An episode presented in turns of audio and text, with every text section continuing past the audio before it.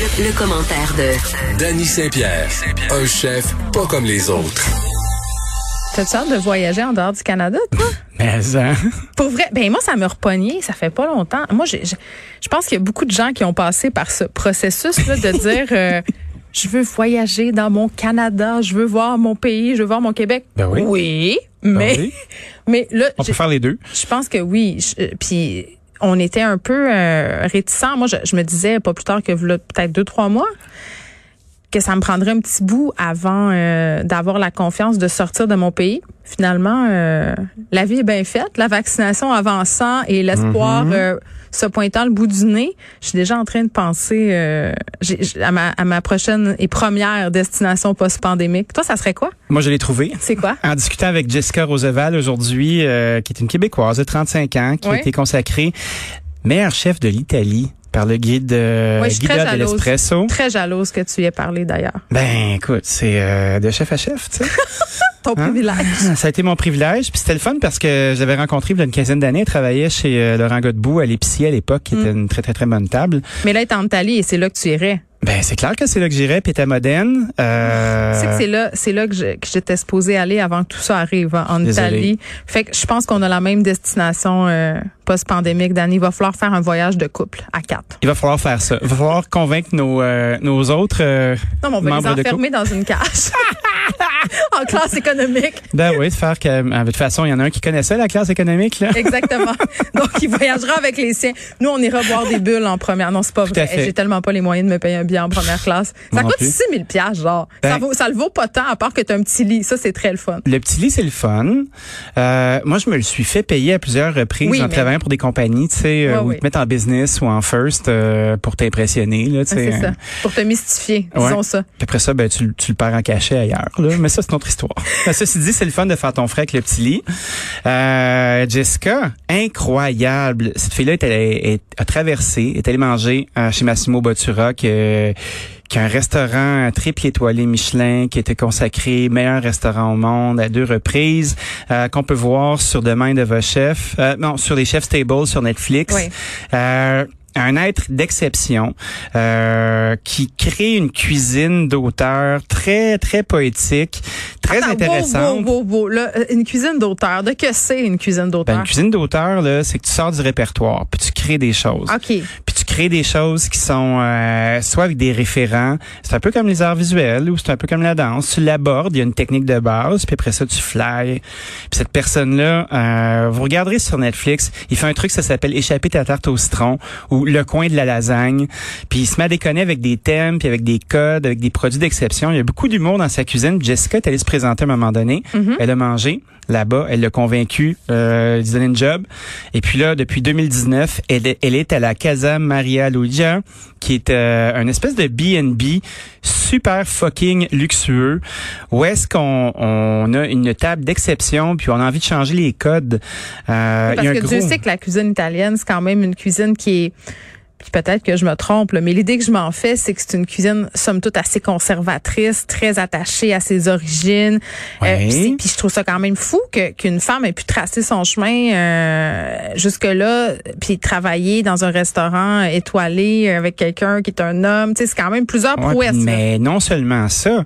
Puis là, c'est là qu'on voit qu'on a un préjugé qui est vraiment Ben, ça. ça long lasting. là. C'est peut-être ça. Parce que elle est chef de son propre établissement depuis maintenant Ouais, 2019. c'est ça. elle l'a pris, elle l'a élevé. Elle a, elle a une équipe de 10 personnes. Elle s'est installée un four à bois. Elle joue avec les codes. On est loin euh, du spaghetti cacio et pépé. tu sais, on est dans une aventure gastronomique de niveau mondial. Ouais. Puis cette dame-là, qui est une fille de chez nous, euh, a été consacrée dans ce pays-là qui est pas le sien, étant une femme et pas un homme. Meilleur chef d'Italie, sac à papier. ça. Ben, Bravo. moi, c'est ça qui m'impressionne au, au plus haut point. Puis elle, est-ce qu'elle en revient? Tu sais, quand tu as parlé, euh, c'est quoi veux Elle était, elle était vraiment relax, elle était contente, elle était dans le jardin, tu sais, il y a un jardin là-bas, ils cueillent leurs trucs, ça, j'entendais les petits oiseaux, elle était de bonne humeur. Euh, c'est ouvert de 6 heures le matin jusqu'à minuit, Euh, elle habite là-bas, littéralement. pour Ben, toujours, là, à vie, là. Ben, elle vit là, elle vit là. Avec la Dolce Mais- Vita. Ah, je pense pas que c'est si dolce que ça. Oui, parce qu'elle fait le service et tout, euh, elle s'implique, là. Mais des chefs de ce niveau-là, Ouais. euh, quand on les voit, tu sais, la plupart du temps, ils font le tour du monde euh, pour faire des représentations, être dans des colloques de chefs. Euh, tu sais, il y y, a le MAD à, à Copenhague, euh, il y a le Terroir à Toronto. Euh, Il y en a un paquet au travers du monde. Elle, elle semble vouloir rester dans sa cuisine, faire ses trucs, puis elle s'est même fondée un organisme où elle, euh, elle, elle est la directrice culinaire, où elle fait de l'intégration de familles migrantes là-bas. Fait que On elle- l'aime donc bien elle était parfait. 40. Elle est formidable. Puis elle, elle racontait ses trucs. Puis c'était comme ah j'ai fait un four à bois. Ben je fais Jessica, euh, j'ai jamais entendu parler de four à bois dans la cuisine italienne euh, de cette région-là. Elle fait je le sais. J'avais le goût d'en mettre un. J'en ai mis un. C'est moi qui décide. À le doigt. Fait que j'ai fait Oh toi là, je pense que je suis en amour là, ça va bien là. Fait qu'on va aller faire un petit tour là-bas, je pense. J'ai le goût d'aller voir ça. Ben là, Frédéric- Chapeau, madame. Fred vient de m'envoyer euh, des photos de son établissement et j'ai envie de te dire que ça donne ardemment le goût d'y aller et c'est un euphémisme. Je pense qu'il faut ramasser nos sous, par exemple.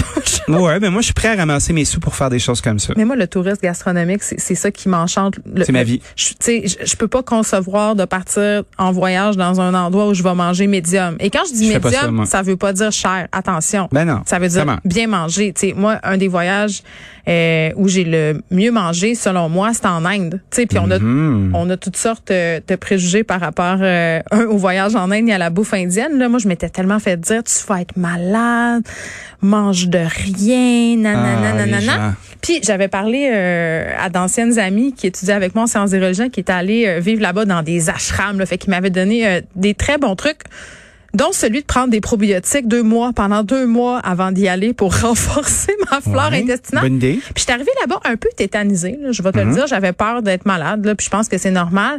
Euh, on a couché dans des guest house, donc vraiment on mange euh, de la bouffe euh, du madame, de la madame puis du monsieur. Ça doit être fantastique. Écoute, Dani, c'est extraordinaire. J'ai jamais bien mangé de même. Puis après ça, je suis allée dans des restaurants supposément bons, là, puis super bien cotés là-bas, dans des hôtels à touristes. Puis c'était, c'était huit fois moins bon que dans les guest house que j'ai fréquentés. Et j'ai, j'ai, à un moment donné, anecdote, là, on avait des guides euh, dans le Gujarat, deux petits gars euh, d'environ 17 ans qui étudiaient euh, en littérature française. En tout cas, c'était très bizarre. Puis ils nous guidaient dans la ville parce qu'on était là-bas pour pour des colloques, tu sais. Puis je voyais qu'ils voulaient nous remercier, puis alors que c'était nous qui avions à les remercier, mais ils étaient super polis, puis ils nous amènent à un kiosque, puis ils nous disent, euh, moi puis mon ex, on- a un- le breuvage local ici, là, je peux pas prononcer le nom, mais c'est un espèce de mélange de toutes les affaires qui disent qu'il faut pas manger dans les guides de voyage quand tu t'en vas, genre de la glace, de l'eau, des fruits frais, c'est tout ça Oh, là. ouais. Puis là, je voyais que eux ils mettent leur argent là-dedans, ils ont pas d'argent, puis ils nous tentent ça. Écoute, je l'ai bu avec en, pr- en priant Jésus pour pas euh, être malade. T'as sollicité le barbu, toi? Hey, parce que j'étais terrorisée, mais j'ai dit, je peux pas leur faire ça. Je peux pas leur dire, hey, je le boirai pas de ton breuvage possiblement contaminé. Ben Moi, ouais, la femme blanche d'écolis, mon occidentale. espèce de, de Ouais. lourdeau. Il s'est rien passé. Mon estomac a fait un peu glouglou pendant Ouais. une couple d'heures, puis finalement, c'était bien correct.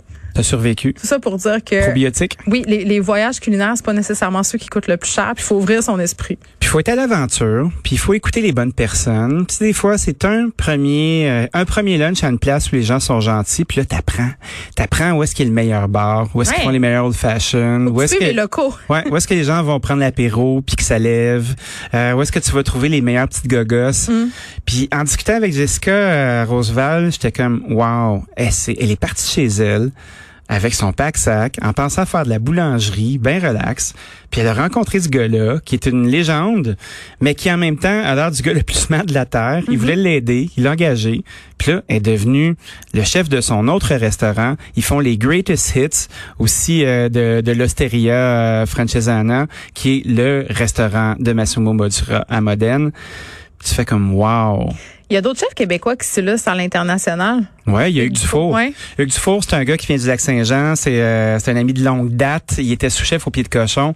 Euh, il y a une étoile Michelin euh, à New York, dans le guide de New York. Euh, il est à Long Island. Euh, son restaurant s'appelle M. Wells.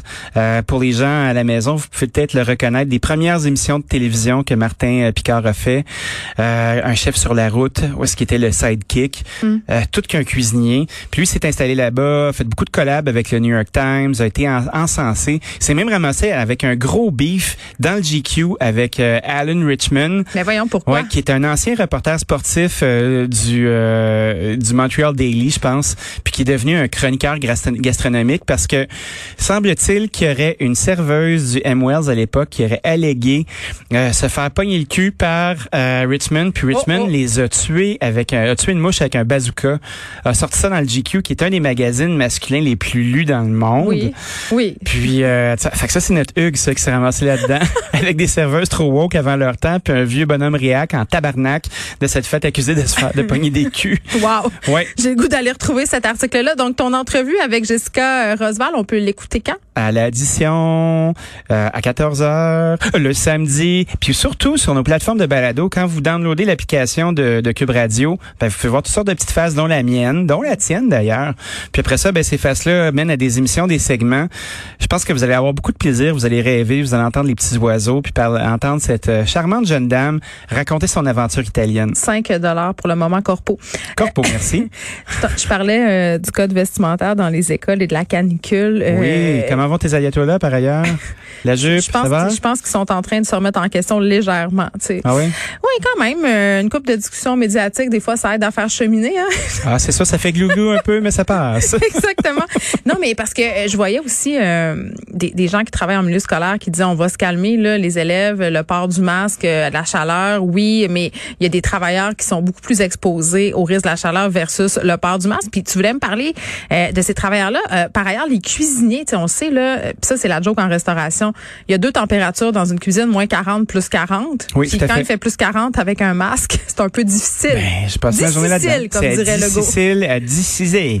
Oui. Euh, tu sais, moi, je fais beaucoup de cuisine ces temps-ci, là. Tu sais, je viens ici avec mes Birkenstock de travail puis mes chaussettes de couleur, là. Check ça comment c'est beau. C'est pas des crocs, ça, Geneviève. Oh my God, c'est c'est des vrai, la gang. Ah, c'est carré. Je fais du scooter en birki, j'ai l'air d'un cave. Tes bas, c'est contravention de style. Mais en Ah même non, temps, sont- c'est par exprès, c'est subversif. Mais c'est ça, ça marche. Je les aime. C'est euh, c'est Jeanne, ma fille, qui me les a donnés. Ils sont bleu poudre avec des flamants un peu louches, pixelisés. C'est Tu dégueulasse. portes pas ça quand il fait plus 40 dans ta cuisine, là? Ben, je porte ça certain parce que, tu sais, si je commençais à travailler en, en sandales ou en babouche, puis je me renverse euh, de la soupe à l'oignon chaude, ces orteils, là. Ça paraît tellement que t'es avec une fille du Saguenay, t'as dit le mot babouche. Des Fait- babouches, comment tu dis personne, ça? Des ben, les gens de Montréal, ils appellent ça des gougounes. Non, mais sans joke, il y a plusieurs travailleurs qui demandent de pouvoir l'enlever, le masque. Là, on Ben, sait euh, qu'on va avoir le droit de recevoir du monde dans les maisons à compter de lundi. Puis là, c'est pas trop clair, le port du masque. Là, moi, j'ai pas encore eu ma réponse. Ce que je comprends, c'est que si t'as pas eu deux doses de vaccin, il va falloir que tu le portes en dedans. Mais c'est pas clair. Fait que, tu sais, à un moment donné, Ben, à un moment donné, il va manquer de police. Ben, par rapport au gym, tantôt, euh, on me disait c'est pas clair non plus les, euh, les, ce qu'il faut faire en ce moment, il faut le porter tout le temps. Mais à un moment donné, il va falloir peut-être se parler de la réalité des travailleurs exposés à la chaleur et du Ben port oui. du masque. Là. Ça- tu vois, euh, en cuisine, euh, t'as des grosses drafts d'air chaud Ah oui. quand t'ouvres le, po- l'ouvres le four. Euh, t'as quand même les, les, les casseroles qui, euh, qui sont fumantes. Euh, le masque, il est bourré de sueur. Il marche même plus rendu là parce que Il dès que c'est mouillé, ça, ça perd son efficacité. Puis là, tu l'enlèves, puis qu'est-ce qui arrive? Il y a des hosties d'assaut qui regardent dans la cuisine, Sac qui vont pas, te mettre, qui vont là, te mettre une étoile chicaner. sur TripAdvisor ou sur l'autre affaire parce que tu parles avec du monde puis t'as pas de masque. Fuck you. J'ai chaud. Allez dans la cuisine faire vos, vos plats, On ma va- gang de Wabo. On va se faire chicaner là, à cause de toi. Ouais, j'ai sacré deux fois. J'ai sacré. Ah, fuck you, c'est pas j'ai rien entendu. C'est pas sacré, fuck you.